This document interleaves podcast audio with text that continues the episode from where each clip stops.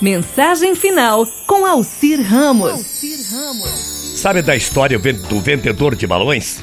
Um velho homem vendia balões numa quermesse. Evidentemente, o homem era um bom vendedor, pois deixou um balão vermelho soltar-se e elevar-se nos ares, cor vermelha bonita, atraindo desse modo uma multidão de jovens compradores de balões.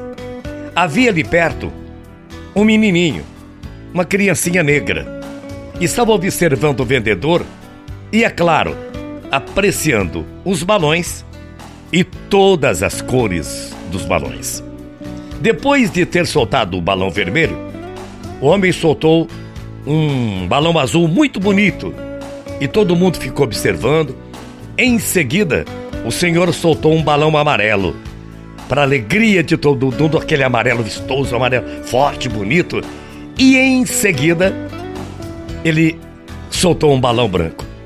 E o menininho, menininho negro, ficou ali observando o vendedor de balões.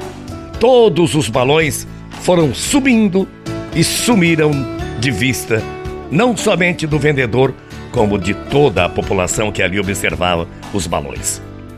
O menininho, com um olhar atento, seguia a cada um do balão: o amarelo, o azul, o branco, o vermelho e ele ficava imaginando mil coisas naquela cabecinha.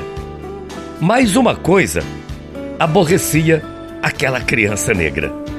O homem não soltava o balão preto. Ele simplesmente deixou de lado algumas coisas, foi até o senhor e fez a seguinte pergunta para o vendedor de balões: o homem não soltava aquele balão preto.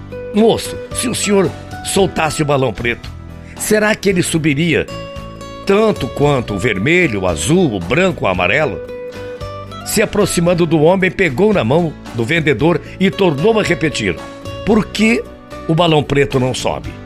O vendedor de balões deu um sorriso compreensivamente para aquele menininho, arrebentou a linha que prendia o balão preto e enquanto ele se elevava nos ares, ele deu um abraço naquela criança negra, naquela criança curiosa, e disse: Meu filho, não é a cor, é o que está dentro do balão que faz o balão subir. Acho que deu para você entender, né? Muita paz, muito axé. A gente volta amanhã. Bom dia, morrendo de saudades. Tchau, feia.